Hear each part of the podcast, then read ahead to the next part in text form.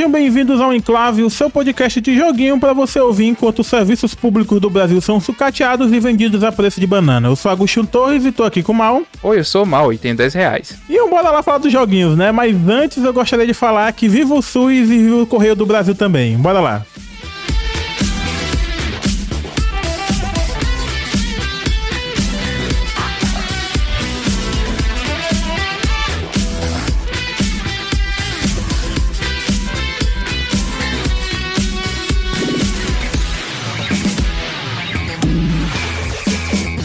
E aí, Mal, como é que tu tá? Desde a última gravação aí? Olá.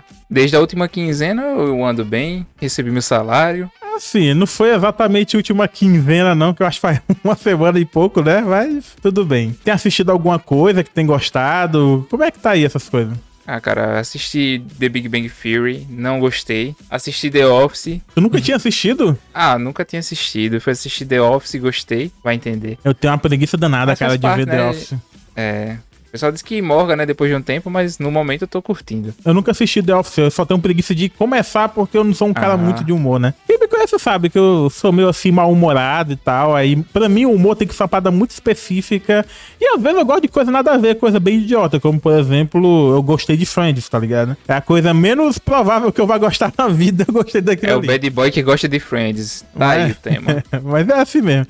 Rapaz, recentemente, uma coisa que me surpreendeu, que eu assisti e gostei, foi aquele He-Man novo, né? Master of Universe, que é tipo uma revisitada do universo do He-Man com a perspectiva um pouco mais adulta. Tava todo mundo queimando, ah, não tem He-Man, não sei o que, tá uma bosta. Cara, tá muito bom, cara. Não entra na vibe desses caras aí não, dessa galera da E o maior nostálgica. problema dessa série, o maior problema que a gente teve dessa série foi que eles anunciaram, a Netflix teve a cara de pau de começar a anunciar como série do He-Man. Se você for pesquisar a peste do banner, o banner tem o He-Man no meio, tá ligado? Todo mundo no cantinho assim, é o He-Man no meio. E eles anunciavam como He-Man e os mestres do universo. Aí faltando três dias, os caras mudaram só pra mestres de universo. Aí o pessoal começou a estranhar e tal. Foi marketing, né? Foi não, mas marketing. eu acho que não tem esse problema todo aí também não, porque o He-Man tá presente o tempo todo na série. Pelo menos esses primeiros episódios aí, que são cinco primeiros episódios, e depois tem os outros cinco, né? Que vai sair, eu acho que final desse ano e tal. É... Segunda parte ainda. A né? menina lá, eu esqueci o nome dela, Tila, né? Que é a, a, digamos, a principal.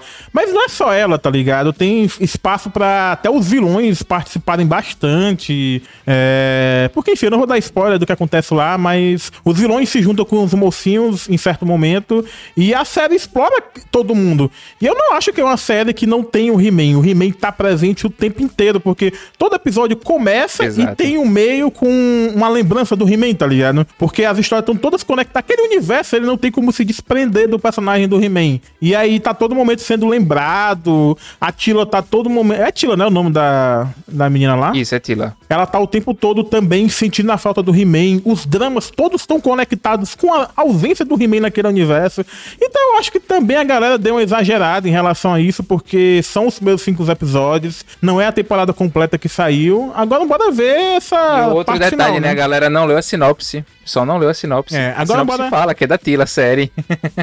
Agora bora ver essa parte. Mas não acho que não é nem só a Tila. A Tila é, digamos, quem leva o roteiro, mas todos os personagens, como eu disse, até vilões, eles e, é, ganham mais destaque, né? Então eu acho que a galera tá. Tem outra tá- perspectiva, né? A gente tem o, aquele outro foco, aquele outro olhar. eu acho que a galera tá é, com má vontade mesmo e tal, porque a galera tem esse papo de dizer que. Ah, é. Como é? Social Justice Warrior, né? Uhum. Tem esse negócio aí, o- os americanos principalmente. Ah, tá botando mulher, foda-se, meu irmão. O negócio é bom e acabou, tá ligado? Pra mim é isso. Tá com a mesma ideia do Rafael PH, você. Mas eu só assisti isso aí mesmo. E assim, é, não é a melhor série do mundo. A animação continua uma animação meio tosca, assim, algumas coisas. A ação não é a melhor ação do mundo. Mas eu gostei do modo como eles exploraram de maneira adulta a herança do universo do He-Man, tá ligado? Que é um universo totalmente desconexo, né? E eles conseguiram conectar bem aquilo ali numa história coerente. Porque a gente sabe, né, que o He-Man foi feito mesmo, aqueles personagens tudo pra vender boneco. Não tinha um, um conceito mesmo de mundo. Isso aí foi criado ao longo do tempo e era tudo desconectado pra vender boneco. E eles conseguiram fazer um trabalho muito bem de juntar tudo. Mas é isso, isso, né? Um bora lá falar dos joguinhos e tem mais alguma coisa aí? Ah, só pra constar, pessoal. Quando eu falei que eu tinha 10 reais, é porque se querem mandar mais, manda aí pra gente, né, Augustinho? Pra gente comprar o Correios. porque estão querendo vender quase nesse preço, gente. Pelo amor de Deus. É, aí tá foda. Vender o Correio pra me vender meus livros físicos vai ser complicado. O pior, o que me. Só pra constar aqui um adendo, o foco do, do podcast nem é esse, mas eu vou soltar aqui. É que, gente, o Correios ele só é monopólio do envio de documentação e correspondência para produtos e objetos. Ele não é monopólio. Tem outras coisas aí. É um negócio complicado esse negócio de querer venda do Correio. Tem a galera que cai desse papinho de que vai ser melhor. Pra quem mora em São Paulo, e nem pra essas pessoas não vai ser, mas esse pessoal tem a ilusão de que o, o Brasil todo vai ser, digamos, contemplado como uma grande metrópole, vai ser. Pra quem mora no Nordeste, quem mora em periferia, pra quem mora no extremo norte, vai ser uma desgraça, porque todos os serviços meio que dependem do Correios, né? Isso. Então a malícia tá nessa compra e venda aí. Mas tamo aí. Vai ser foda, mas vamos ver aí para se concretizar, né? Porque foi aprovado nas câmaras dos deputados e tal, mas ainda vai pro Senado. Vamos ver. Provavelmente vai passar. Mas se ilude quem acha que isso não vai afetar nada, porque até o seu joguinho que você compra no correio, isso aí vai ser afetado o valor, porque, enfim, né? Vai ser tudo. As coisas que você compra da China, tudo vai ser afetado. Tipo, não tem nada no Brasil que não vai ser afetado por isso aí. Por isso que era um negócio que a gente tinha que lutar com unhas e dentes pra que não acontecesse. É foda. E não é só isso, tá, tá tanta desgraça nesse Brasil, né? Mas vamos lá pro joguinho pra ver se dá alguma felicidade no nosso coração aí. Bora lá.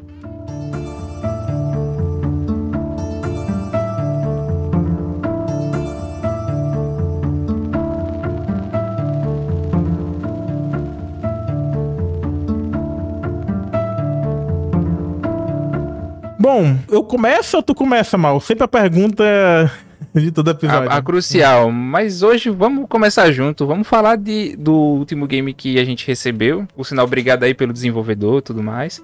A gente ganhou o Karma City Policy. É um jogo desenvolvido pela Mecha Games, que é um estúdio que foi fundado pelo Caio Pfeiffer, se não me engano, ele é de São Paulo. E ele tá há dois anos desenvolvendo esse jogo sozinho. Eu participei de uma live com ele recentemente, num podcast barra live do Telinho McFly, que é tipo, um, ele é um dublador, ele é um cara conhecido pra caralho nesse mundo game no TikTok. Ele convidou eu, o Caio e outras pessoas para falar, para conversar e tal. E o Caio fala que esse negócio de desenvolvedor solo, né, não é exatamente como muita gente pensa, porque, por exemplo, ele é o desenvolvedor solo do Karma City, mas ele comprou assets, comprou música, né? Então, tipo, não foi ele que fez exatamente tudo, né? Mas, tipo, eu não acho que isso tira qualquer mérito do trabalho dele, porque é dois anos desenvolvendo código. Ele teve o trabalho de procurar, né, também. É, exato. E de, é, e de tipo, contratar pessoas específicas para trabalhar naquilo ali. Eu não acho que tira nenhum mérito do desenvolvimento. E para mim, isso é desenvolvimento solo sim, porque o cara tá sozinho sendo game designer, né? Que é como tu disse. Exato. Ele teve que criar uma coerência entre a música, entre a arte, entre o roteiro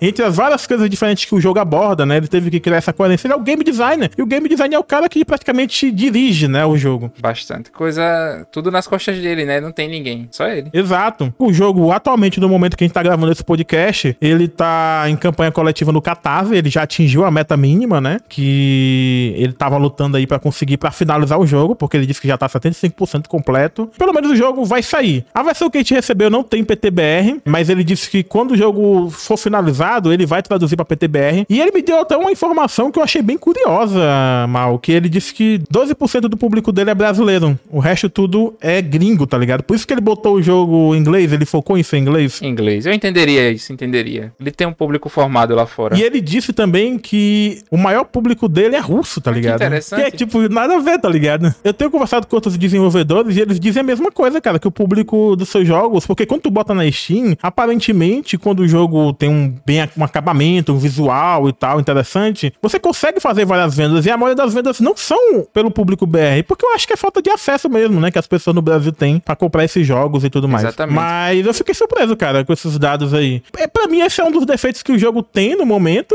que é esse fato de justamente ele não tá em PTBR. Mas a gente vai chegar nisso, bora conversar aí sobre como é que é o jogo, bora conversar sobre tudo. Como é que tu classificaria o jogo mal? Porque o, a minha perspectiva, por exemplo, é bem diferente do próprio desenvolvedor. Mas como é que tu acha o jogo? Tipo, ele é, o que, que ele é como um tipo de jogo? Ó, pra categorizar ele, eu não, não, não entendo uma categoria específica que eu poderia encaixá-lo, porque eu sinto que ele tem um pouco de RPG, eu sinto que ele tem um pouco de ação e sinto que ele tem um puzzle, ele tem, como é que eu posso dizer assim, mecânicas diferentes, né? Mecânicas próprias que, por sinal, eu curti bastante. Pra falar a verdade, eu, como escritor, eu acho que esses negócios de tipo gênero é um negócio muito mais fluido do que as pessoas pensam. Por exemplo, um jogo que é baseado em Dark Souls, mas ele tem coisa de puzzle o que eu quero dizer é que, tipo, os gêneros eles são muito menos rígidos do que a maioria das pessoas tem na cabeça essa ideia, né? Os jogos geralmente são misturas, assim como os livros são misturas. O cara pega um monte de referência. Exato. Claro que tem uma mais forte, né? Que o cara usa para vender. E eu acho que esse que é o ponto principal de, digamos, categoria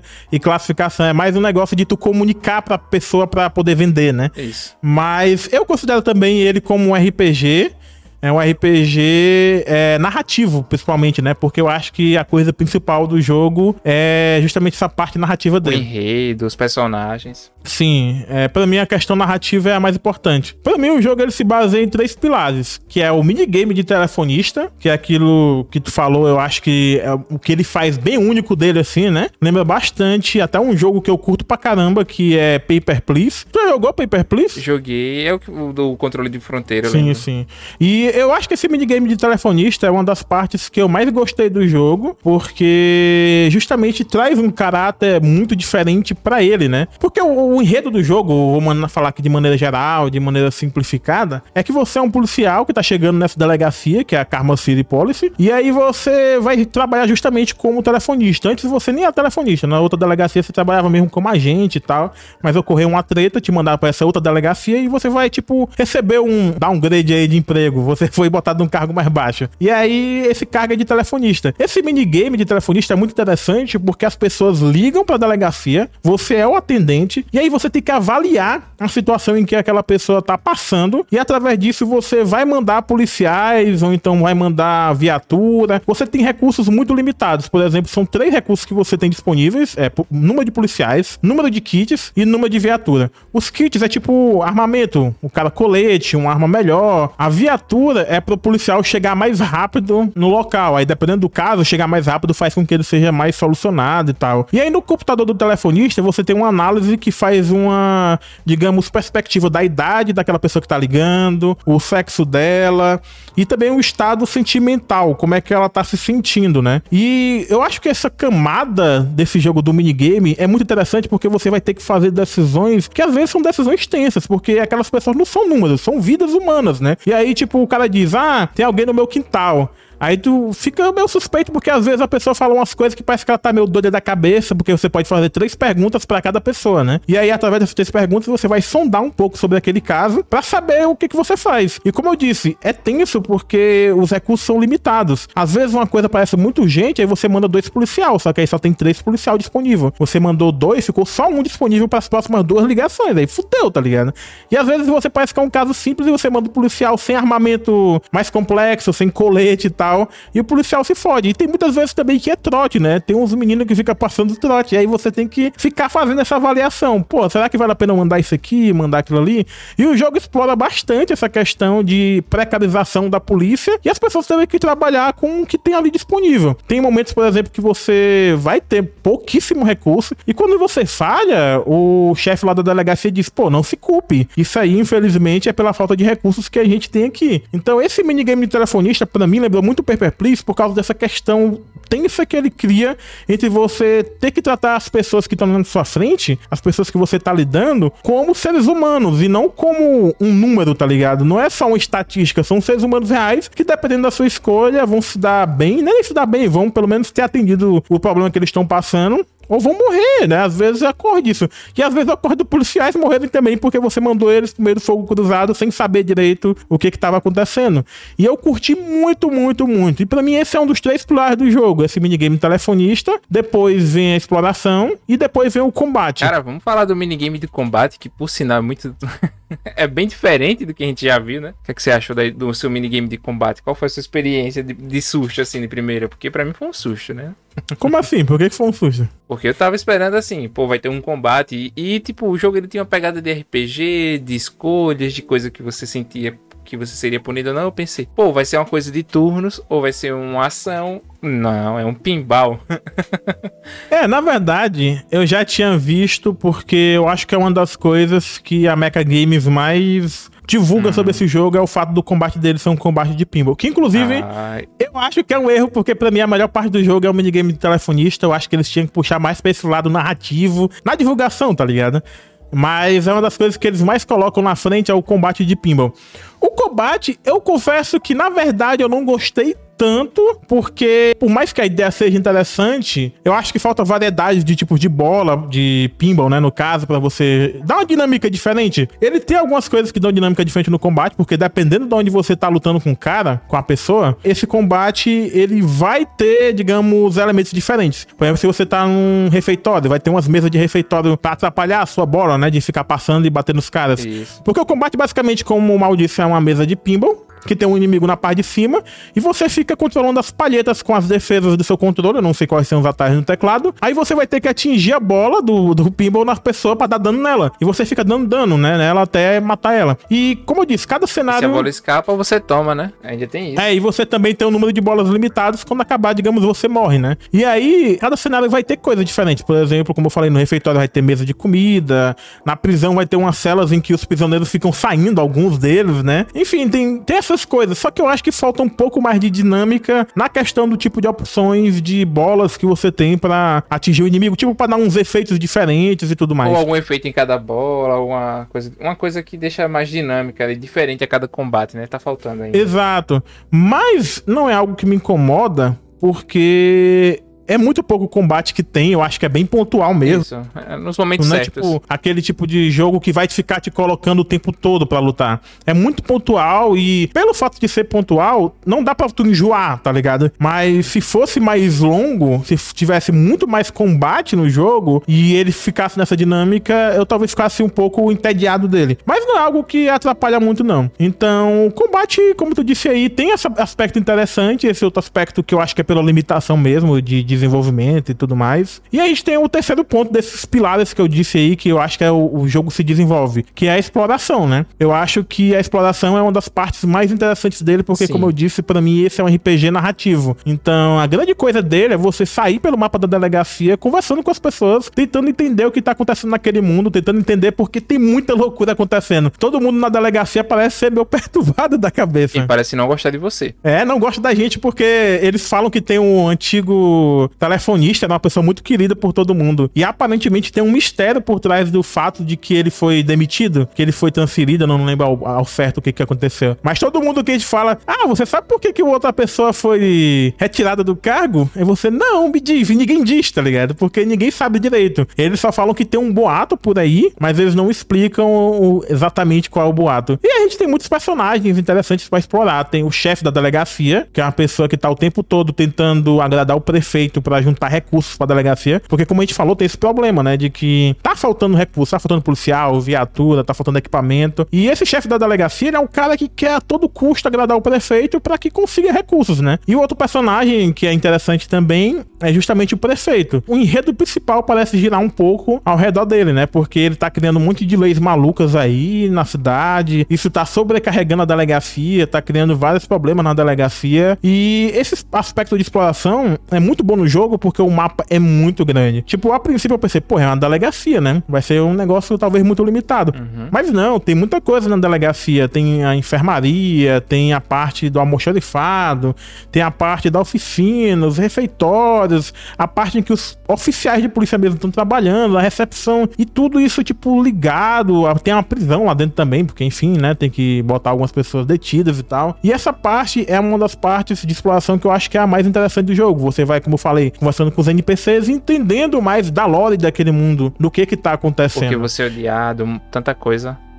Porque o quê? Porque você é odiado, é tanta coisa que acontece, né? E é isso, cara. Eu acho que é um jogo muito bom. Eu acho que o Caio tá de parabéns pelo trabalho que ele fez juntando todas essas questões, o minigame de telefonista, com uma boa exploração. E o roteiro, cara. Eu acho que o roteiro é a parte principal desse jogo, porque é um roteiro que trata justamente de coisas absurdas. Ele tem um clima meio burocrático, inclusive com a vibe meio The Office, que é tipo, é um escritório da delegacia, com um monte de gente maluca da cabeça trabalhando junto. Então tem esse toquezinho assim de humor, esse toquezinho que na verdade eu acho que é o que leva o jogo nas costas, que é um enredo com um toque burocrático, absurdo, irônico e tem essa pegada de comédia que vai explorando. Isso. O final da, da versão prévia que a gente teve é um final que me deixou com bastante vontade de querer saber o que que tá acontecendo. Porque para quem não sabe, o jogo tá em acesso antecipado na Steam, você pode comprar lá, caso a campanha do Catarse não esteja mais aberta, né? Porque eu não sei que dia que esse episódio vai sair e tá faltando quatro dias para acabar a campanha, né? Então provavelmente não vai dar tempo de publicar enquanto ainda tiver com a campanha ativa. Mas eu recomendo demais, demais esse jogo. Compre a versão antecipada pro Caio ter mais dinheiro e poder fazer a finalização do jogo da maneira melhor possível.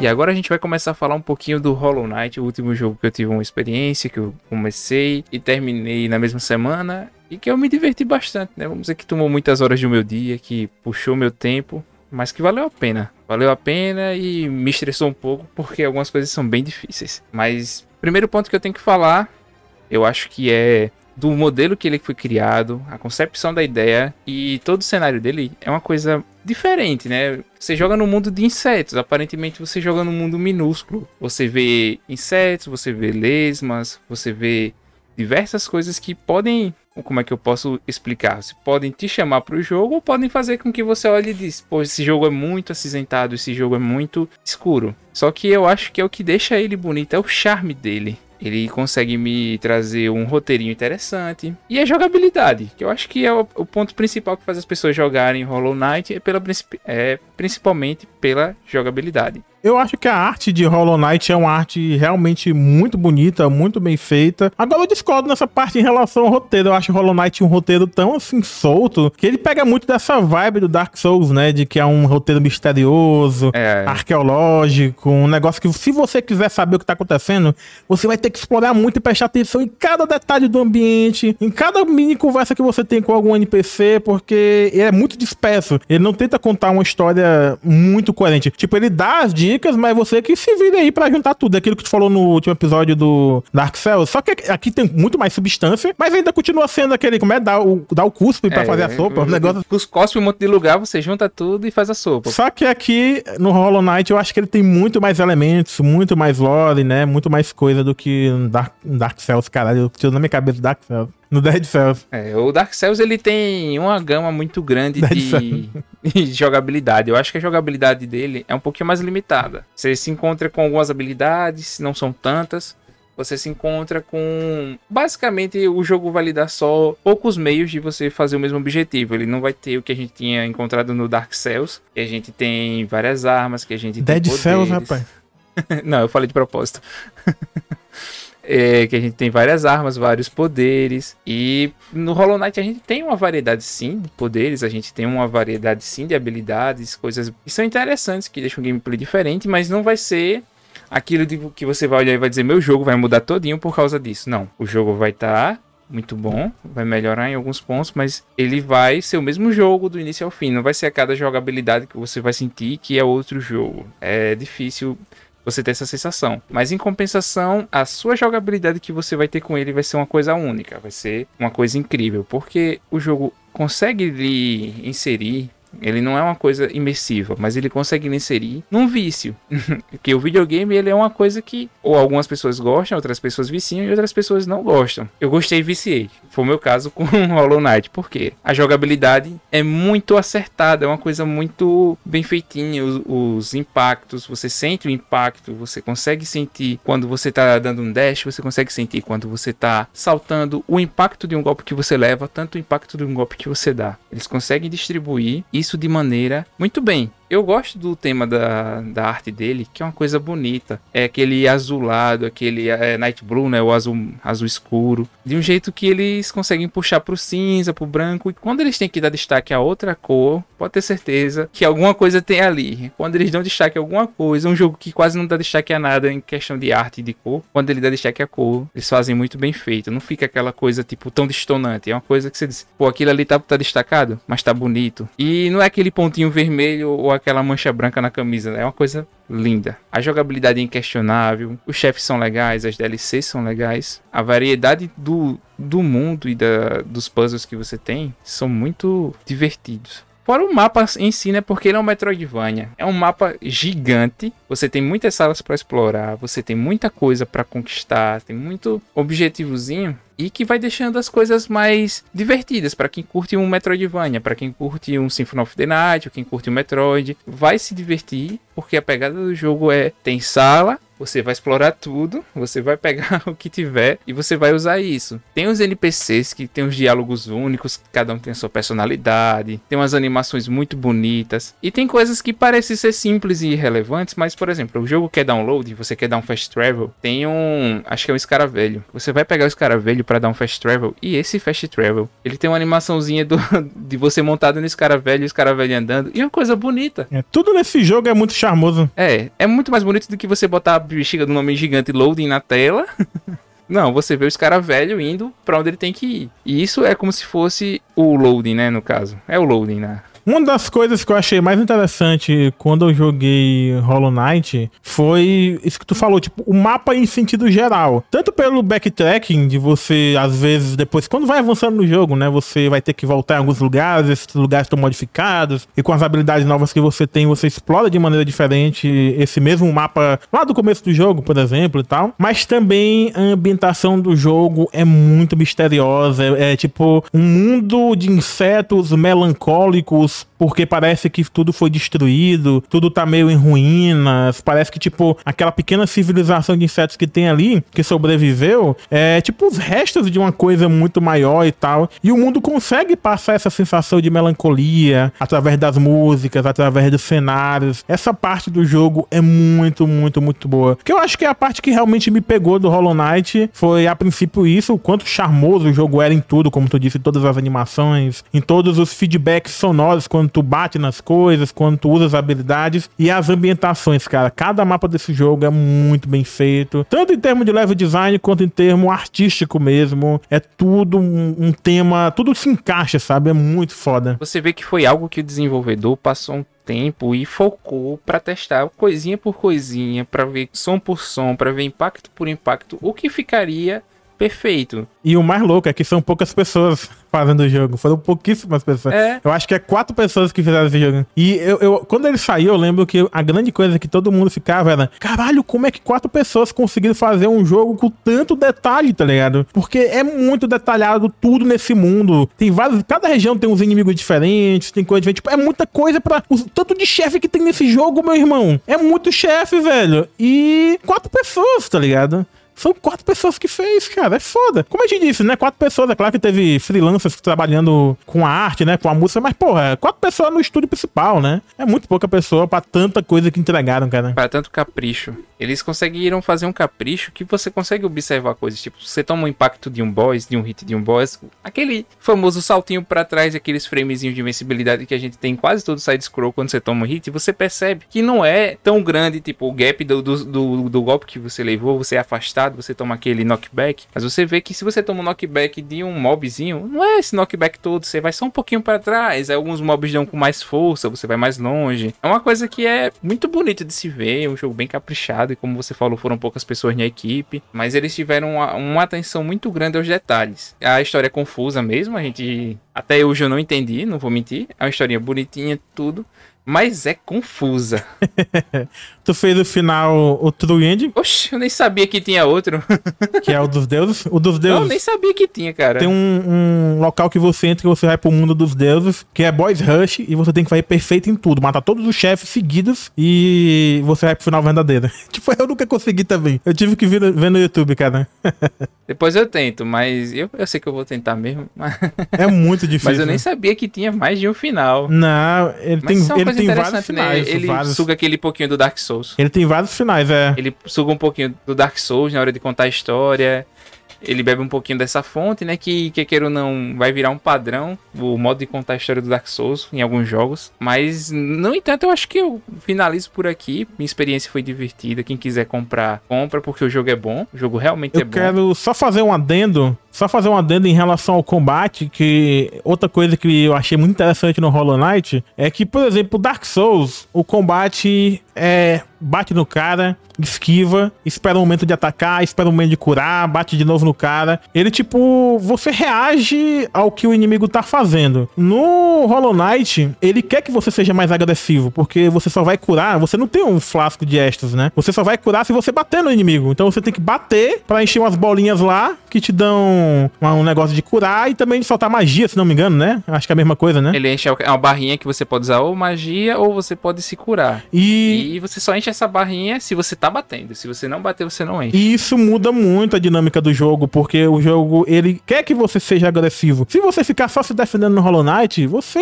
toma no toba, tá ligado? Ele nada. é um jogo que ele quer que você fique em cima do inimigo. Obviamente, lendo quando é o momento de curar, o momento de recuar, né? Mas você tem que ficar sendo agressivo com o inimigo, que eu acho que é o que fazem no Bloodborne depois também e tal. Mas aí já é outra história, porque veio depois e tudo mais. Mas é um adendo porque eu acho muito interessante esse tipo de coisa e vai estar no outro jogo que eu vou falar depois. Mas no mais, eu acho que só para finalizar, se você quer um jogo para você se divertir com história e se frustrar um pouquinho com dificuldade, tá aí, ó. Mas o jogo é lindo, o jogo é muito bom, é divertido sim. E, gente, se você tiver com dificuldade, procure uma dica, porque sempre vai ser necessário. Esse jogo ele tem uma história confusa, ele não te dá tantas pistas do que você tem que fazer, é um Metroidvania, você pode se perder. É uma coisa comum em Metroidvania que você, um momento ou outro, você pensa onde é que eu tenho que ir. Essa é a parte que eu acho frustrante em jogo que se inspira em Dark Souls, cara. Tem coisa no Hollow Knight que você não vai fazer se você não vê vídeo no YouTube, cara. Não tem como, cara. É simplesmente impossível, tá ligado? E é a mesma coisa com o Dark Souls. É, é uma parte que eu acho frustrante, que eu acho antiquada, assim. Não é nem a palavra, não é nem antiquada, é obtusa, tá ligado? É um modelo antigo para conseguir fazer aquela. Tipo, tem uma sequência específica de coisas que você tem que fazer para fazer, destravar alguma outra coisa. E eu acho isso foda, porque o jogo nunca deixa claro o que tu tem que fazer. Às vezes as pessoas descobrem mesmo de maneira um pouco aleatória, não é porque o cara sabia que tava fazendo. E aí é foda, porque você perde muita parte do jogo pelo fato de você querer jogar sem ver. Eu sou uma pessoa que não vê YouTube jogando, cara. Eu só vejo mesmo se eu tiver três horas, quatro uhum. horas mesmo chefe. Aí é, tá na hora, né? Porque, porra, eu não vou passar dessa aí, merda, se você né? tá travado, tem que ir embora, tem que procurar uma. Se você travou, busque ajuda. Não, não fica com aquele pensamento da galera de não, eu quero zerar sem ajuda. E às vezes você nem zera alguns jogos. Às vezes você nem zera. Eu fiquei preso no amnésia num, num trecho muito bobo por causa disso. Mas bora lá e vamos falar do próximo Mas jogo. aí eu acho que é problema de design muitas vezes, né? Tipo, se for por dificuldade, beleza. Mas se for por você não conseguir sair daquilo ali, é um problema de design, né, do jogo. Exato. Mas bora lá pro próximo jogo.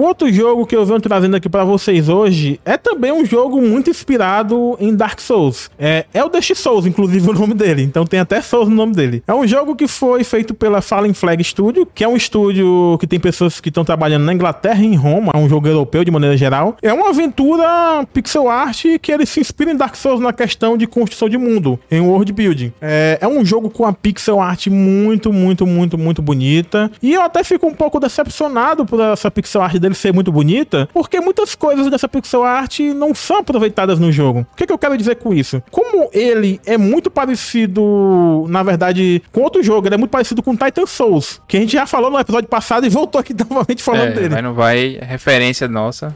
Exato. Mas é porque o jogo ele é muito parecido com Titan Souls, ele é como se fosse uma evolução de Titan Souls. Inclusive, eu acho que esse jogo era o que muita gente queria que Death's Door fosse, que a gente falou também no episódio passado. Porque qual é o lance dele. Ele é aquele tipo de jogo em que você vai simplesmente matar um chefe, aí você anda pelo mundo um pouquinho, mata outro chefe, aí tipo vai direto, não tem inimigos normais, não tem muita questão de exploração. Ele é praticamente um Titan Souls mais robusto, tá ligado? E eu particularmente não sou tão interessado nesse tipo de jogo, mas eu quis experimentar, quis ver o que que era, porque tava muita gente falando bem dele e tal. E eu fiquei muito frustrado com essa parte da pixel art dele ser muito boa, porque ele tem um mundo muito mais amplo do que o mundo de Titan Souls, mas não tem nada nesse mundo, tá ligado? Porque não tem inimigo normal, não tem puzzles para resolver. É tipo como se fosse corredores de luxo para você ir entre um chefe e outro. E tipo, é uma arte muito foda, cara, com muitos detalhes, com muita coisa na tela, muito bonito, mas não serve de nada porque você não explora aquilo ali. Isso é tanto que eles colocaram em algumas partes do jogo, por exemplo, umas portas que estão abertas e você vai lá na porta e você não atravessa a porta, tá ligado? Porque não é para você explorar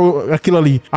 os locais que você tem para ir são muito definidos, são muito específicos, que é a sala do próximo chefe. Então você mata um chefe, vai pro outro chefe, vai pro outro chefe. Pelo menos uma coisa eles fazem bem, porque a principal coisa de um jogo como esse, que o pessoal chama de boys rush, né, que é justamente esse negócio de ir chefe atrás de chefe, né? O principal coisa de um jogo como esse esse é o combate. E esse jogo, ele tem um combate que é muito bom. Se você for uma pessoa casual, que só quer jogar e passar e ir pro próximo chefe e, e ir em frente, você tem um combate simples também. Mas para quem quer algo mais avançado, o jogo também tem um combate muito avançado, com builds com várias habilidades. É, você tem tipo de ataque diferente. Cara, a, o, o negócio das habilidades desse jogo é muito complexo, porque você tem árvore de habilidades com várias coisas. É, por exemplo, árvore de habilidade focada na esquiva que você faz, árvore de habilidade focada no ataque. Aí, dentro dessas árvores de habilidade, você tem espaços para colocar almas dos chefes que você mata para fazer coisas diferentes dependendo do ataque que você faz, dependendo da esquiva. Tipo, é muito complexo para quem busca complexidade. Agora, se você quer algo simples, você bota lá tudo em ataque, né? E você segue em frente. Inclusive, o jogo ele não tenta ser burocrático na maneira de jogar ele, porque você pode mudar qualquer hora que você quiser, você pode tirar os pontos de uma árvore de habilidade e colocar em outra. Então, nessa parte do combate, combate, o jogo é muito bom. Mas qual é o lance desse jogo em relação ao combate? É que ele tem um ataque normal, tem a esquiva, como eu falei, e tem um ataque concentrado. Quando você faz esse ataque concentrado, o personagem demora um, um segundo e meio por aí para concentrar o ataque e ele dá um dash pra frente e bate no inimigo. Se você acertar o inimigo, você ativa um negócio chamado sede de sangue. Com essa sede de sangue ativada, ele fica por alguns segundos uma barrinha que ela vai decaindo e quando você atinge o inimigo com a sede de sangue ativada, você recupera vida. Então, assim como o Hollow Knight, ele é um jogo que quer que você seja muito agressivo. Você tem que ficar sempre em cima dos chefes. E os chefes, eles são programados, eles, o, todos os movesets dele, todas as habilidades dele, são programadas de modo que ele te dê uma brecha para você usar a sede de sangue e fica em cima dele. Inclusive, tem chefe que vale a pena você usar a sede de sangue e ficar tomando dano e batendo nele. Só que aí depende, como eu disse, da sua build, depende de que você tá focando, depende de onde você colocou cada alma, porque, como eu disse, se você, por exemplo, vou dar um exemplo exemplo simples. Tem uma alma de um chefe que eu coloquei no dash, que é o, a esquiva também. E aí, quando eu esquivava de um ataque de um inimigo, botava uma lança de luz no chão. Com três lanças de luz no chão, eles explodiam e davam um dano de luz em área, tá ligado? E você pode colocar várias almas diferentes no dash, um, um por vez, obviamente. Você pode colocar almas diferentes na sede de sangue pra ativar algo especial quando você ativa a sede de sangue, pra botar no ataque concentrado. Tipo, tem vários locais pra você colocar alma. É muito complexo para como eu tô dizendo, pra quem tá buscando algo complexo. E eu acho que a principal coisa do jogo, realmente, o foco todo dele em geral é nesses combates, porque ele é um boss rush, né? Mas eu fiquei bastante decepcionado com ele justamente pela, pelo fato de ter uma exploração muito pobre. Isso me, me afetou porque. É, eles tinham um diamante e eles não conseguiram lapidar esse sentido, né? Que eles tinham um mundo que poderiam criar, porque eles têm talento. É uma coisa que você vê, eles têm um talento. E o mundo tá lá, tá ligado? O todinho. O mundo tá lá. Isso que é foda, porque o mundo tá lá. Tem um mapa, tipo, você anda muitas vezes para chegar, tipo, de um chefe pro outro, tá ligado? Mas não tem nada ali. E as partes que eles tentam colocar alguma coisa, por exemplo, tem alguns mapas que tem uns puzzles. para você passar até chegar no outro chefe, tem que passar por uma área que tem vários raios sendo lançados. Aí você tem que ficar esquivando. É uma bosta, porque é muito mal feito. É uma das piores partes do jogo. É quando eles tentam usar o mapa grande que eles têm para fazer alguma coisa, tipo uma resolução de problema, um puzzle, digamos assim. Ah, pá, como é que eu vou chegar lá naquele outro lugar? E é muito ruim, cara. Então, nessa parte, eu acho que eles faltaram, talvez, dinheiro, talvez tempo, talvez design, de fazer uma parte de exploração do mundo melhor. E isso é foda porque eu acho que eles tinham a intenção de fazer a exploração do mundo melhor. Porque tem NPCs espalhados pelo mundo em que você pode fazer side quests para ter outros finais diferentes. Mas é tão desinteressante a história do mundo, é tão desinteressante o que eles estão querendo contar, é tão disperso, abstrato, como, é, por exemplo, Hollow Knight, como tu tava falando aí, é abstrato e é assim, eu terminei o jogo também já, eu fiz uns três finais diferentes, não entendi nada, mas ainda me instigava, tá ligado? O que que tem ali naquele negócio quando eu chegar lá? Esse jogo, tipo, foda-se, eu só queria ir pro próximo chefe, ter uma batalha massa, ir pro próximo chefe, ter uma batalha massa, e pro próximo chefe terminar o jogo. E as batalhas são muito boas, os chefes são muito únicos, tem é, maneira de você enfrentar ele com uma com, dependendo da sua build, você vai enfrentar ele de maneira diferente, tem muitas maneiras de você conseguir derrotar eles, e cada chefe é uma experiência muito própria, muito única.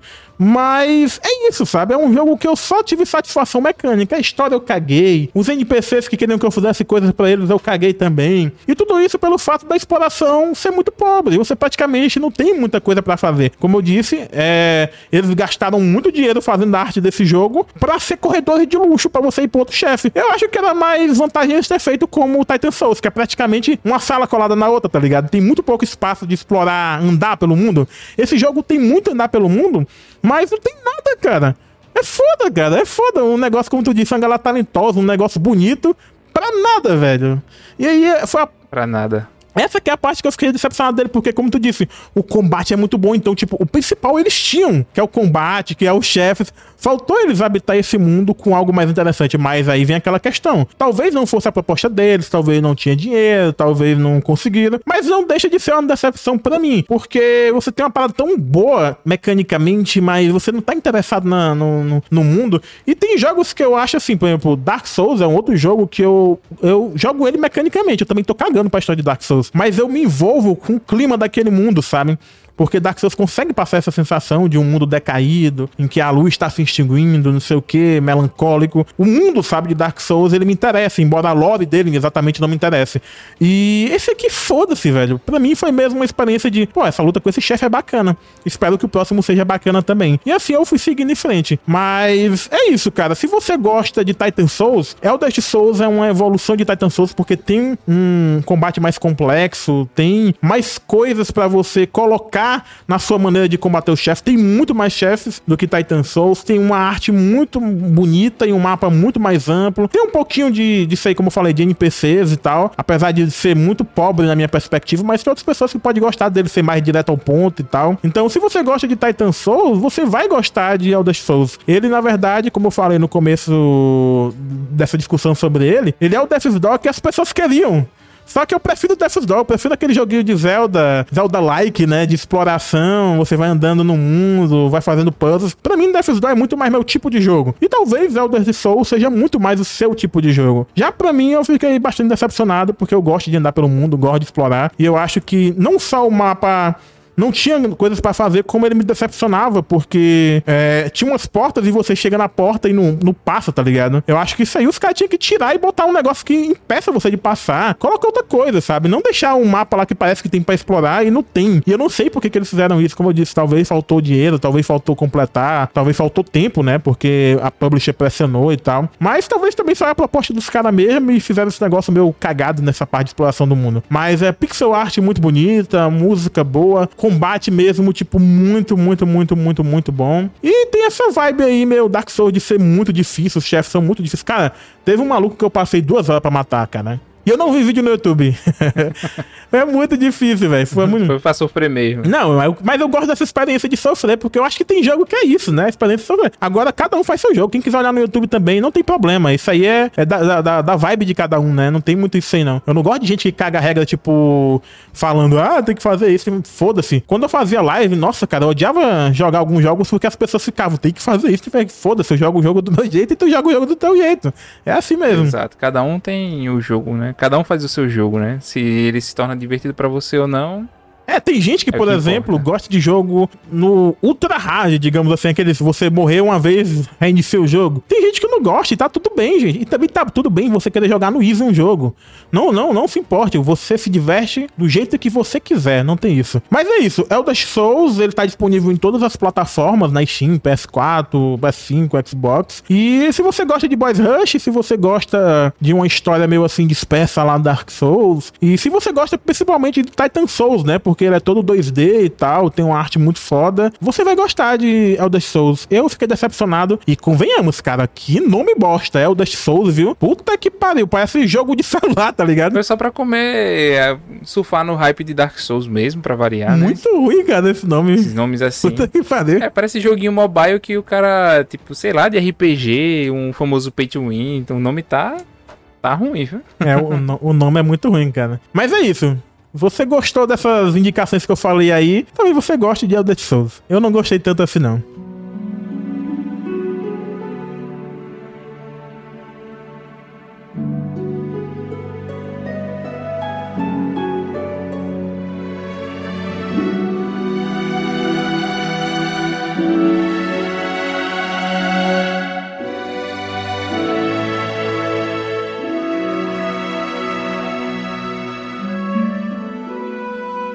E agora que a gente acabou de sair do Elder Souls, o, o jogo do nome estranho, vamos pra um outro nome de jogo estranho que é o Death's Gambit. Só que é um nome mais aceitável, né? Vamos lá. É um jogo que ele é side-scrolling, ele é um pouquinho de Souls-like também, só que a história dele não é Souls-like, a história dele é linearzinha, é bem contada, é uma coisa até que deixou até feliz. Eu gostei da história e eu gostei porque ela é, tem começo, meio e fim. No começo você já começa sendo é, o ralé da morte, né? Os corvinhos do, do joguinho do Death's Door, né? Você é o, o corvo do- da morte. Você vai trabalhar, você vai tentar matar os imortais, porque é o que? A morte não quer imortais. E a proposta do jogo é essa: você é um cara que morreu numa guerra e você vai matar os imortais, porque a morte mandou.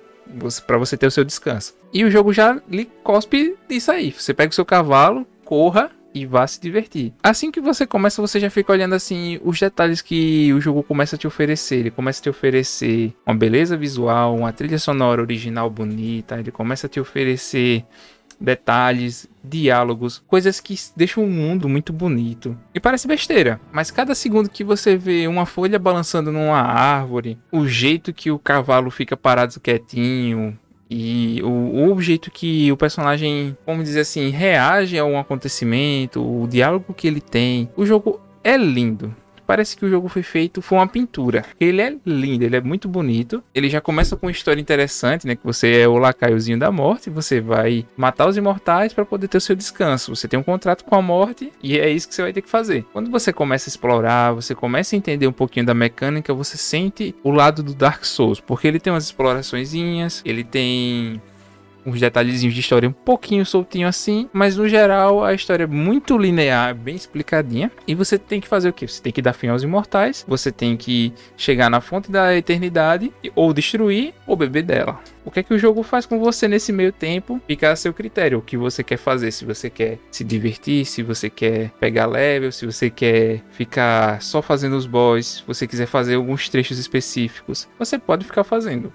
Você pode escolher uma arma específica de começo. E essa arma vai definir o seu gameplay. Tem umas classezinhas. Isso, nossa, até a criação do personagem, quando você vai fazer ele, é muito Dark Souls. É telinha. Você vai criar o personagem, vai escolher um item que é uma dádiva. Você vai fazer. Escolher uma classe, tem umas habilidades específicas. E isso é legal. A partir do momento que você é jogado no mundo, acabou. Se esse botão ataca, esse botão pula, esse botão dá uma rolada, se vira acabou. O jogo faz isso com você, te joga num ambiente muito bonito, ele joga você com NPCs que você consegue enxergar vida neles. E eles têm cada uma personalidade, alguns querem te ajudar, outros não estão nem aí pra você. E isso vai fazendo com que aquele universo seja muito atrativo. Ele tem aquele, aquela mecânica não da fogueira, mas do, do safe place, né? Do acampamento, do campfire. Ele tem o, os seus túmulos. É, são túmulos ou outros lugares assim que você pode escolher para descansar e você salva, reseta os mobs. É uma coisa muito comum dos seus likes. Mas vou falar aqui um pouquinho das batalhas de bosses que eu gostei pra caramba. E cada boss ele tem um modozinho dele, você luta tranquilinho. E tem um modo difícil dele que eu vou lhe dizer. Parece que você tá jogando outro jogo com outro boss quando você vai jogar ele no modo difícil. Porque cada boss ele é substancialmente de um jeito e parece que eles fizeram toda outra IA para jogar ele no modo difícil. Não é a mesma IA, ele tem outros movimentos, ele tem coisas que você nunca viu. Isso me fez perder muito tempo porque eu queria, porque queria bater o jogo e fazer tudo o que eu queria, que era os 100% do jogo. Explorar tudo, é, derrotar tudo e pegar todos os itens. Até que eu fiz, cheguei no ponto que eu fiz, mas demorei muito porque algumas coisas mudavam muito. É, o jogo ele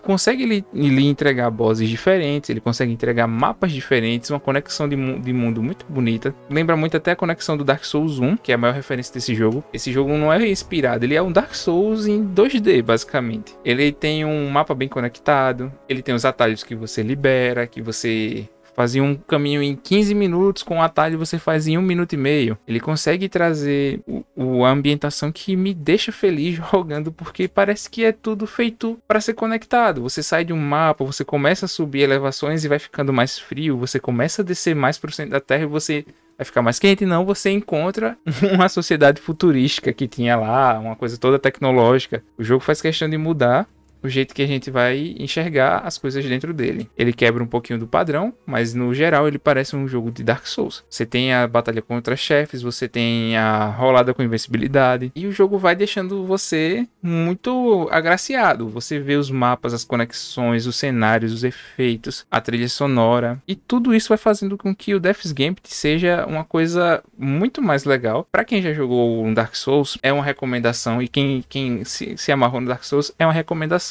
Quem curte um estilo de um side-scroll legal, tá aí a ideia um side-scrolling que tenha uma ação, que tenha um RPG, que tenha níveis, que tenha armas, magias. Tá aí a ideia. Você joga o Death's Gambit porque o jogo consegue sim trazer muita coisa diferente do que eu já tinha visto. Por incrível que seja mais um Dark Souls, né? Um, da, um dos seus like que o pessoal fala. Mas ele consegue trazer umas coisas diferentes, que é o modo de contar a história dele. O mapazinho é bem conectado, que é um defeito na maioria dos jogos que tentam seguir a estética do Dark Souls. Não conseguem, a maioria, mas esse consegue seguir a estética muito bem. O combate dele, como é que é? Ah, o combate bem fluido fluido, níveis de estamina, não se eu não me engano, ele não tem mana. Ele tem um, uma, um chargezinho, mas não é mana. E ele é muito gostoso de se jogar. É um jogo que você vai se divertindo a cada golpe que você dá, a cada combo que você consegue fazer, ou habilidade que você consegue desbloquear. Ele tem as lojas, tem os NPCs, tem cada um vai reagir de um jeito com você. E cada NPC tem uma lorezinha, tipo uma aquela tipo side quest que a gente via no Dark Souls, que se a gente falasse com o NPC, ele ia dar tipo um, um detalhe sutil. Eles têm umas side questzinhas, só que eles não dão detalhes sutis. Eles falam mesmo que certa coisa aconteceu com ele e que isso deixava eles, tipo,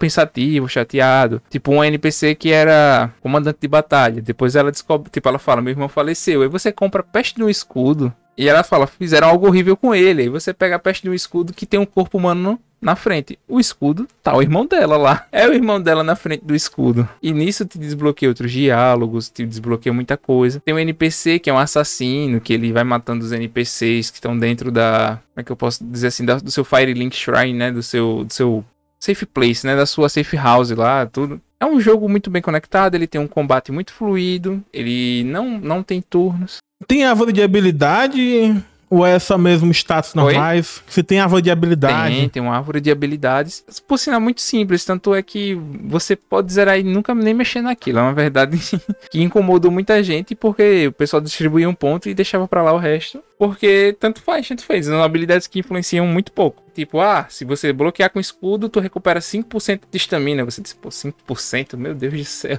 Eu gastei mais do que 50 pra, pra dar o parry, sabe? Por tudo que tu tá dizendo, ele parece corrigir algumas coisas que eu não gosto em Dark Souls, como por exemplo, ele ser mais direto. Isso. Não ter esse negócio de quest ultra abstrata nem nada. Não. Porque, cara, realmente, isso, isso é uma das coisas que me fez por muitos anos não querer jogar Dark Souls, porque sempre pareceu muito obtuso a maneira como ele trata quest. Que é aquele negócio, você tem tem que ir pra fórum discutir, tá ligado? Que é uma das coisas que foi pelo qual Dark Souls fez tanto sucesso. Mas eu não gosto como jogador de ter que ficar consultando coisas pra saber o que tem que fazer. Tanto é que no Demon Souls, por exemplo, os caras pensaram nisso também na, nesse remake, né, recente. Sim. Eles pensaram, pô, a gente não quer que o cara saia do jogo, então a gente tem que criar uns tutoriais que a pessoa, se quiser acessar, acessa, se não quiser também não acessa, mas dentro do jogo mesmo. Porque eu acho que é uma coisa ruim se você sai do jogo para tentar entender uma mecânica, para tentar entender é, o que, que você tem que fazer. Eu acho que é uma coisa ruim, eu acho que é um problema. Como eu disse, tem gente que adora, e é um dos motivos de sucesso de Dark Souls é porque a galera faz esse monte de vídeo de lore, mas eu quero que as coisas no jogo estejam no jogo. Eu quero experimentar o jogo ali. Eu não quero ficar vendo foda, eu não quero ficar vendo vídeo. E esse jogo parece corrigir isso. Mas parece ter esses problemas que tu tá dizendo aí de é, talvez eles não devessem ter colocado a voz de habilidade, se não vai fazer muita diferença, né? É uma coisa que é para mim é irrelevante, vou ser sincero. Eu já joguei de mago, joguei de arqueiro, joguei de porradeiro, eu joguei de tudo que era jeito que eu teria que jogar, mas eu senti que a árvore de habilidades era uma coisa que, se eu não tivesse, para mim não ia fazer nenhuma diferença, tendo ou não, entendeu? Você pode usar? Pode, vai, vai lhe dar umas vantagenzinhas, dá, mas não é lá essas coisas. Por exemplo, no Elder Souls, quando eu fiz uma, uma certa build lá, eu praticamente quebrei o jogo, tá ligado? quando eu fiz uma certa build lá, o jogo se tornou outro de tão fácil que ele ficou. E faz muita diferença o que você coloca lá no Elder Souls, pelo menos para mim né? E se faz diferença, faz sentido ter no jogo. Se não faz, talvez não devesse ter, né? Quiseram encher, tá ligado? De coisa. Exato. Ou talvez eles pensavam que estavam interessante e não tava, né? Porque, tipo, uhum. esse tipo de coisa é o que você dá feedback pro dev, tá ligado? É, o dev pergunta, ah, um teste beta, como é que tá? Porra, as habilidades não faz diferença, tá ligado? É o tipo de coisa que você fala, né, pros desenvolvedores. É uma coisa que você diz, olha, eu não notei nada. Se eu usei, não senti. Mas, assim, o jogo, tirando isso, eu acho que é um jogo muito bom. Ele não é aquela dificuldade que eu vou dizer, meu Deus, que dificuldade avassaladora. Só se você quiser realmente enfrentar os boss de modo hard, que é uma coisa opcional ainda por cima. Ele tem, um, tem níveis de dificuldade, não é uma coisa que você vai dizer, meu Deus, não tem outra dificuldade. O jogo é difícil, vou lançar um fórum na internet pedindo, por favor, lance modo easy. Não. O jogo tem dificuldades, mas até quando eu joguei na mais difícil, tipo, eu não senti lá essas coisas todas de dizer, meu Deus, é um jogo miserável, é um, é um Dark Souls no New Game mais 7. Não, é, é um jogo bom. É um jogo que ele tem a, segue a proposta dele, que é te fazer jogar e ver uma história. É uma história muito divertida, é uma história muito boa, do início ao fim. Mas o jogo ele consegue fazer o que ele vem fazer, que é fazer você se divertir. E ele não é aquele jogo que vai dizer, eu vou limpar cá, tu vai ficar aqui, ó, 7 horas. Porque eu quero que, meu, que você diga para todo mundo que eu passei 50 horas no jogo. Não, ele diz assim, eu quero que você zere no seu tempo. Mas o jogo ele consegue tipo, trazer mecânicas que me divertiram. Por exemplo, o combate é divertido, você prestar atenção em objetos, cenário, coisas que parecem ser muito simples, algumas armadilhas de cenário, mas neles são muito bem feitas, neles são muito bem organizadas. E por sinal, quem quiser jogar, galera, tá aí. O jogo não é tão caro. Você pode procurar na loja, nas lojas. E se você é um fã de Dark Souls, é, é obrigatório, na minha opinião.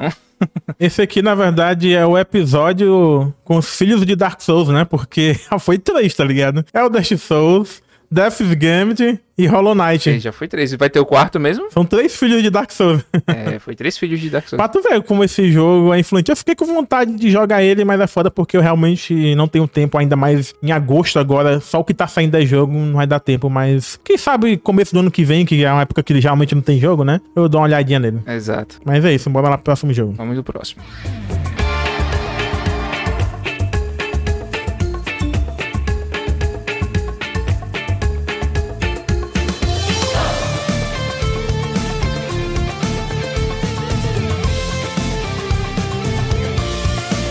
E o outro jogo que eu tô jogando, na verdade, rejogando, que ele saiu em março desse ano, é Cave in the Wild Mask, que é um jogo brasileiro, inclusive, feito pelo estúdio Pixel Hive, que é da galera lá de São Paulo. É, eu, Cave, na verdade, eu pensava que era Kazé, mas aí, acompanhando o desenvolvedor no TikTok, eu descobri que é Cave. Inclusive, eu prefiro Kazé, porque parece o nome mais brasileiro, e o jogo é feito por um estúdio brasileiro, né? Mas Cave, é, ele saiu em março, mas eu queria fazer um vídeo pro TikTok, eu não consegui fazer na época época que ele saiu, e até porque eu nem usava direito TikTok, aí eu tentei fazer nos últimos meses, não tava dando, aí eu meio que, pô, eu quero fazer um vídeo sobre esse jogo pro TikTok, ver se dá um alcance bom, ajuda a galera aí no. Galera vender o jogo e tudo mais. E eu, pô, eu vou rejogar ele. E dessa vez eu rejoguei ele fazendo 100% dele. Porque a primeira vez, eu não sou uma pessoa que, ah, tem que platinar, ah, tem que fazer 100%. Eu, tipo, foda-se pra isso. Só que, Case, eu gostei tanto desse jogo na primeira vez que eu joguei, que eu quis ver o final verdadeiro. Eu nem sabia que tinha final verdadeiro, mas é, eu, eu, imaginei que teria um, um, algumas coisas extras se eu pegasse tudo, né, que tem no mapa e tal. E aí eu fiz e, porra, que jogo bom, cara. Ele é uma plataforma 2D inspirado em jogos dos anos 90, principalmente Rayman, ou então,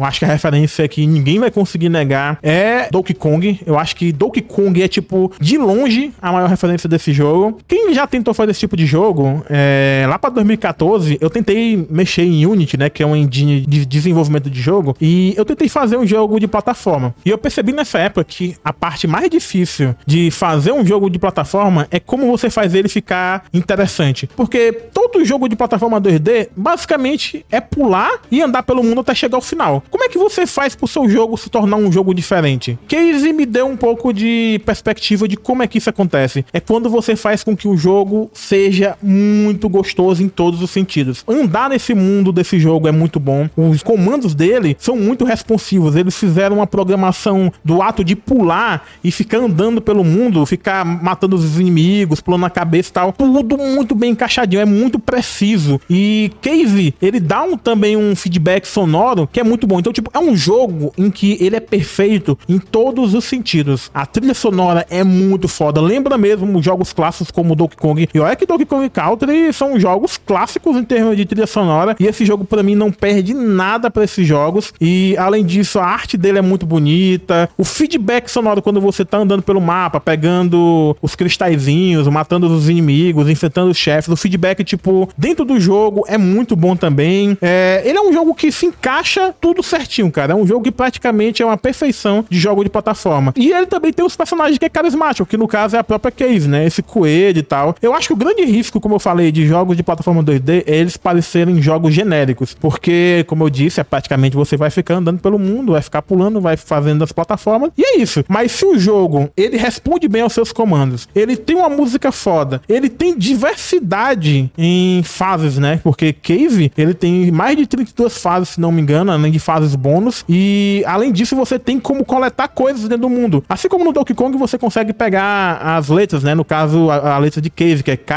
A, Z, E. Além disso, você tem também duas fases bônus dentro de cada fase. E quando você pega esses dois bônus dentro desse mundo, é, eles se juntam e formam um cristal verde. Quando você pega todos os cristais verdes de um mundo, você libera uma fase extra, que são fases muito experimentais, que inclusive são as fases que eu mais gostei. Eu acho que eles até podiam ter arriscado ter implementado algum daqueles conceitos no jogo principal. Mas, como é um jogo de plataforma, eu meio que não me importei muito com a história, porque é um jogo mais de, tipo, tipo você sentar na cadeira e relaxar pulando, né? Como você faz com Mario, como você faz com Donkey Kong. E eu me surpreendi de verdade, cara, como tudo nesse jogo é muito bem encaixadinho. E no título do jogo tem tipo Cave in the Wild Masks, porque dentro do jogo você tem algumas fases que elas são. O design delas é baseado em algumas máscaras. Cada máscara dá uma habilidade diferente. Por exemplo, tem uma máscara que é da águia e o personagem voa e atira uns projéteis. Tem a máscara que eu chamo de máscara do calango, mas é um réptil lá. E aí você pode dar um pulo duplo. E quando é a máscara do calango aí, é, o personagem, você não controla ele, ele anda pra frente direto. Como se fosse aquelas fases de carrinho do Donkey Kong, que você só pula, tá ligado? Só que agora tem um pulo duplo, né? Tem a máscara do tubarão, que é pra você nadar mais rápido, ficar dando um dash na água. A máscara do tigre, que você se agarra nas paredes e aí você também tem um dash no ar. E cada máscara dessa, ela dá uma dinâmica diferente para várias das fases, mas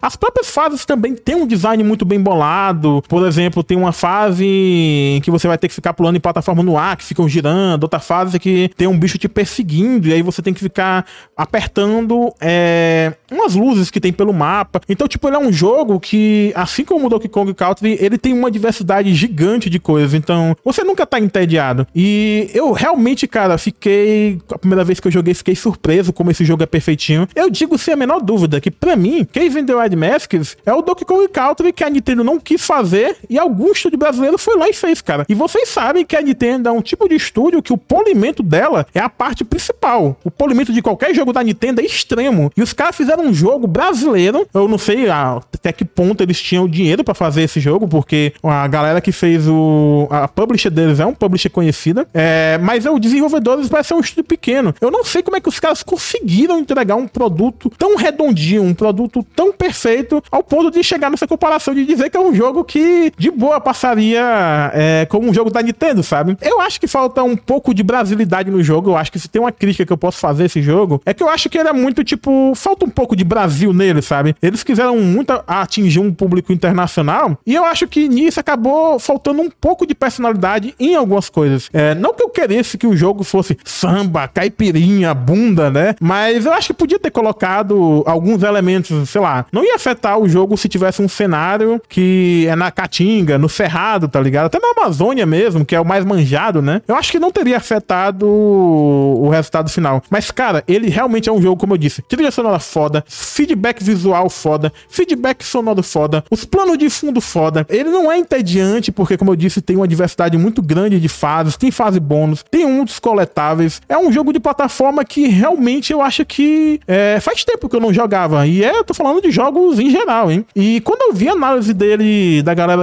do exterior e tal, tá todo mundo louco por esse jogo, cara. Deve estar tá vendendo pra caralho, eu não sei, né? Porque na verdade, é, o, o, cara lá do Karma City, que é o Caio, na live lá que eu tava fazendo com ele, ele até explicou como é que você faz uma análise de quanto um jogo tá vendendo. Ele falou que você vê o número de avaliações na Steam, multiplica por 30, aquilo ali é o mínimo que ele tá fazendo de dinheiro. É uma estimativa que todos os desenvolvedores usam. Aí você, tipo, faz uma avaliação do mínimo e do máximo. Eu esqueci qual é o máximo. Eu acho que o máximo é multiplicar por 150. Aí você tem, tipo, uma avaliação de o mínimo que ele conseguiu de dinheiro, de vendas, na verdade, e o máximo daquilo ali, né? Se, tipo, tiver sido muito estourado, se tiver vendido bem, mas não vendeu tão bem assim. Então você tem essa estimativa. E, cara, é um jogo que eu espero que esteja vendendo muito bem, porque eu tenho acompanhado o desenvolvedor no TikTok Negócio que eu tô esquecendo o nome dele aqui agora. Dá uma olhada aqui rapidão. Enquanto tu olha, eu tô olhando aqui. Meu Deus, o jogo tem muita referência a Majora's Mask, viu? É, em relação às máscaras, Muito né? Cada um tem uma habilidade específica, cada um tem um pontinho específico. Realmente parece ser uma coisa tão da Nintendo, cara. Agora que eu tô olhando aqui. É Cristiano Bartel. Desde que eu acompanhei ele no TikTok, cara, eu tô vendo o esforço que o cara tá fazendo, tá ligado? Pra conseguir fazer que o jogo atinja mais pessoas. Ele relatou, inclusive, uma treta com a publisher lá no TikTok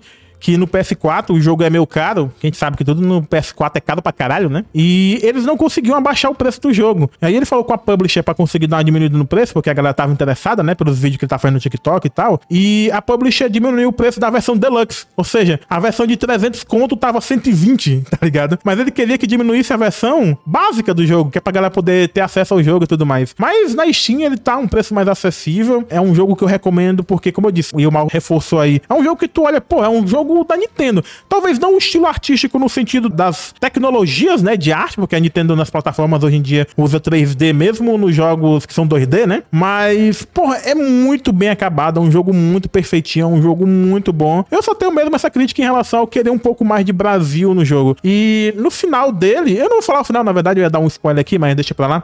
Mas ele deu uma brechinha para que vai ter um Case 2 pelo final e tal.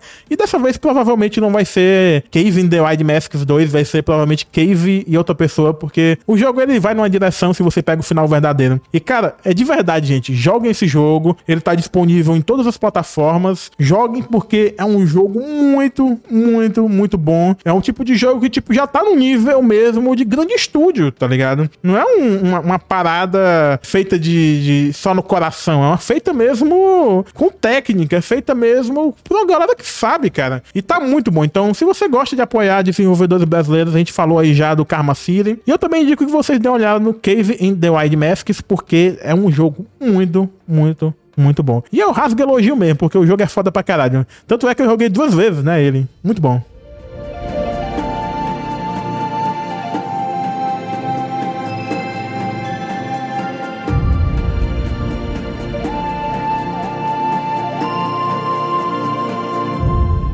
Então é isso, né? O mal disse que não, não. Ele ia falar de outro jogo, mas não terminou ainda. Então deixa pra um outro episódio. Até porque a gente falou de jogo pra caralho, né? A gente falou até menos, porque algum desses jogos é curto. Case é um jogo curto. Death's Gambit. Bastante curto. Até o Odyssey Souls. O Odyssey Souls eu ainda falei mais porque eu tinha muita comparação a fazer aí com Death's Door, com Titan Souls. Mas a gente falou de jogo pra caralho. A gente falou o quê? Um, dois, três. É... Cinco jogos, né? Cinco jogos, jogos, né? Cinco jogos. Foi Dark Souls, seus filhos e as comparações hoje, né? É. O título do episódio não tem pra onde, cara. É, é os filhos de Dark Souls. Porque, caralho, foi muito jogo baseado em Dark Souls. Eu, eu, acho que muitos desses jogos nem são exatamente Souls-like, mas claramente são inspirados, né? O Devil's Gambit eu acho que é o que mais tenta ser realmente Dark Souls. Hollow Knight, por exemplo, eu acho que ele tenta ir um caminho mais próprio dele, né? Também teve o Karma City, que é um jogo brasileiro aí que tá em campanha muito bom. Novamente reforçando pra quem quiser apoiar, que dê uma olhada no catarse deles. E se não tiver mais aberto o catarse, dá uma olhada e compra ele na Steam. Se você não tiver dinheiro agora, coloca na sua lista de desejos, porque isso ajuda o desenvolvedor a ter uma noção de quem está interessado e também ajuda o algoritmo da Steam a dar uma valorização no jogo, mostrar para mais pessoas e por aí vai. É... Agora, para encerrar, Mal, fala aí das tuas redes sociais, onde é que a gente pode te encontrar, falar contigo. Fala um pouquinho aí. Você mandar um oi no Twitter é mauxd, se for no Instagram é mauxd.jpg. Twitch, mauxd. Quem quiser me dar um oi, tô lá. As minhas redes sociais também são todas a GRTron. Vai estar tá o link na descrição do vídeo pro nosso Twitter. Eu falei descrição do vídeo, né? Na descrição do áudio. é, então vai estar tá lá o nosso Twitter. Do Twitter você vai pros outros lugares, né? E é o mesmo nome na maioria das redes sociais. Mas a GRTron no Twitter, a GRTron no YouTube, a GRTron na Twitch, a GRTron no TikTok, caralho. Então procura a GRTron em qualquer lugar. E se você quiser dar uma chancezinha pra minha literatura, coloca agostintorres.com que lá tem todos os meus livros. Se você quiser livro físico, fala comigo no Twitter. Twitter e quiser meus e-books, estão aí no meu site, agrtron.com. E é isso, galera. Mais um episódio do Enclave. Um papo aí muito bacana, muitos jogos. Apesar de eles serem, né, todos inspirados em Dark Souls, eles são muito únicos no que eles querem fazer. Um, um é mais focado em chefe, o Hollow Knight é mais focado num Metroidvania, né? No universo, nos mapas. Cada um tem sua característica e cada um é bom no que deve ser feito, né? Bom no que é feito. Eu tô falando disso porque tem muita gente que vem no meu TikTok e fala: Ah, agora tudo é inspirado em Dark Souls. Gente, não tem pra onde fugir, velho. E não são, tipo, eu que tô dizendo. Os próprios desenvolvedores falam, tá ligado? Não, eu me inspirei em Dark Souls pra isso. Ah, é como eu disse, é elementos. Não é pegar o Dark Souls e querer fazer igual. Não é isso. É que o cara pega elementos. Não é algo que eu acho. Dark Souls é um dos jogos mais influentes dos últimos anos. Da última década, provavelmente, né? É o jogo mais influente. Não tem pra onde ir. Então é isso, galera. Vamos encerrando por aqui. A gente se vê no próximo episódio. Que vai ser no fim desse mês aí, porque como a nossa periodicidade é de 15 em 15 dias. Na descrição aqui do podcast também tem um contato de e-mail, se você quiser mandar um jogo pra gente, se você quiser é, sugerir algum jogo também, né? Então tem o nosso Discord também aqui na descrição do podcast. Se você quiser entrar lá para conversar com a gente, tá tudo aí. Então é isso, a gente se vê no próximo episódio. Falou, falou, falou. Valeu.